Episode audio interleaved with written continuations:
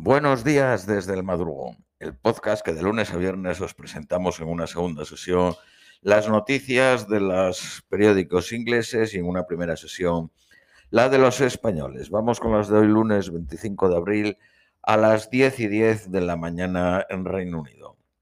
Periódico The Guardian. Macron promete unidad después de resistir la amenaza de Le Pen. Los líderes europeos aclaman al primer presidente francés en 20 años en asegurar una segunda legislatura en el gobierno. La extrema derecha consigue el resultado histórico más alto con 12 millones de, votos.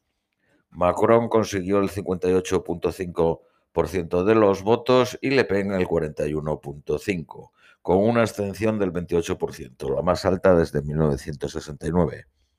Macron prometió responder eficientemente a la ira y el desacuerdo de los votantes que eligieron la extrema derecha. Sé que un número de franceses han votado no para apoyar mis ideas, sino para parar las ideas de la extrema derecha, dijo. En Reino Unido hay 116.059 eh, votantes franceses registrados. En el 2017 ganó el 95% eh, de los votos registrados en Londres Macron y en la primera vuelta fue, ganó el 51.4%. Le Pen consiguió el 2.63% en el 2017. Rusia continúa bombardeando Ucrania ayer, a pesar de que ambos países celebraban la Pascua ortodoxa y el secretario de Estado y el secretario de Defensa norteamericanos hicieron la primera visita a Kiev desde el inicio de la invasión. Zelensky dijo que no podían venir con las manos vacías y esperamos no solo regalos, esperamos cosas específicas y armas específicas. El ejército ruso informó golpear 423 eh, objetivos ucranianos durante la noche, incluidas posiciones fortificadas y concentración de tropas y que sus aviones destruyeron 26 lugares militares ucranianos, incluida una factoría de explosivos y varios almacenes de artillería. La mayoría era en el este del Donbass, donde están concentrados el ejército ucraniano y donde los separatistas prorrusos controlan algo de territorio. Moscú lanzó ataques aéreos a Mariupol, concretamente a la acería, donde están refugiados mil civiles y dos mil soldados a unas pocas iglesias de Kiev se les dio permiso para celebrar la Pascua. Docenas de civiles en Bucha fueron muertos por pequeñas flechas de metal del tipo de bombas lanzadas por la artillería rusa, dijeron los médicos forenses. Son unas armas antipersonas usadas ampliamente en la Primera Guerra Mundial. Cada bomba puede contener 8.000 de estos flechas o dardos de 3 a 4 centímetros de longitud y se, se dispersan a 300 metros a lo ancho y a 100 metros a lo largo. En el impacto los dardos pierden rigidez y se doblan y se convierten en un gancho. No están prohibidas por la ley internacional, sin embargo el uso de armas letales imprecisas en áreas densamente pobladas de civiles es una violación de la ley humanitaria.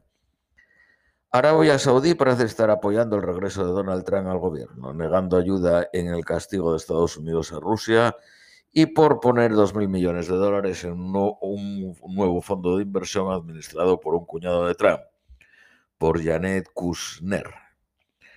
Encuestas a pie de urna en las elecciones generales de Eslovenia sugieren que el Partido Liberal de la oposición ganó, derrotando al populista primer ministro Janez Hansa.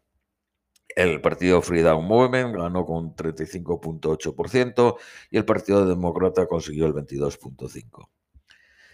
10 muertos y, 16 desaparecidos al hundirse un barco turístico en Japón. El Comité de Transporte de los Comunes pide que los viajes internacionales deben ser protegidos en futuras pandemias, describiendo las restricciones impuestas por el gobierno como confusas, arbitrarias y desproporcionadas. El gobierno debería de aprender las lecciones de la pandemia de coronavirus para crear un sistema predecible y transparente para futuras crisis de salud pública. También ha criticado a los ministros por abdicar de toda responsabilidad en las cancelaciones y retrasos de esta semana. el,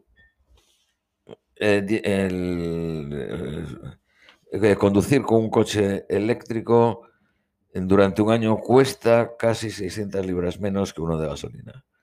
Solo 6.600 ucranianos eh, llegaron al Reino Unido en las eh, primeras cinco semanas del plan de casas para ucranianos.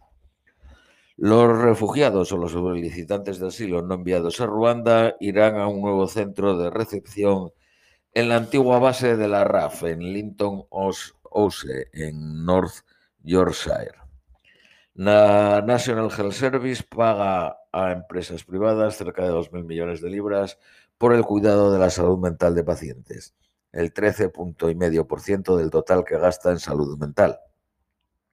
Diario Daily Mail. La escasez del medicamento de la terapia del reemplazamiento hormonal podría llevar a mujeres menopáusicas, a suicidarse. Los fabricantes han prometido resolver el asunto en junio. Los funcionarios serán obligados a volver a la oficina si se les encuentra estar cuidando de sus hijos cuando supuestamente estarían trabajando desde su casa. Periódico Daily Telegraph. British Airways planea abrir una base de tripulación de cabina en Madrid para prevenir los caos recientes. El tren pendolino vuelve al servicio desde hoy, con salida a las 5 y 5 de la mañana de Manchester Piccadilly a Londres Euston. Donald Trump ha pedido a la reina de Inglaterra que le quite, le quite los títulos a los duques de Sussex. El gobierno está preparando una campaña para que las familias cojan los 2.000 libras al año para cuidados de los niños a los que tienen derecho. Hay 1.300.000 familias que tienen derecho y no lo reclaman. Periódico Daily Express. El 33% de las, de las personas que van a los bancos de alimentos no lo habían usado antes. Por último, las previsiones meteorológicas para hoy lunes en Londres, máxima de 15, mínima de 5, ligeras lluvias entre las 15 y las 16 horas. Esto es todo por hoy, os deseamos un feliz lunes y os esperamos mañana martes.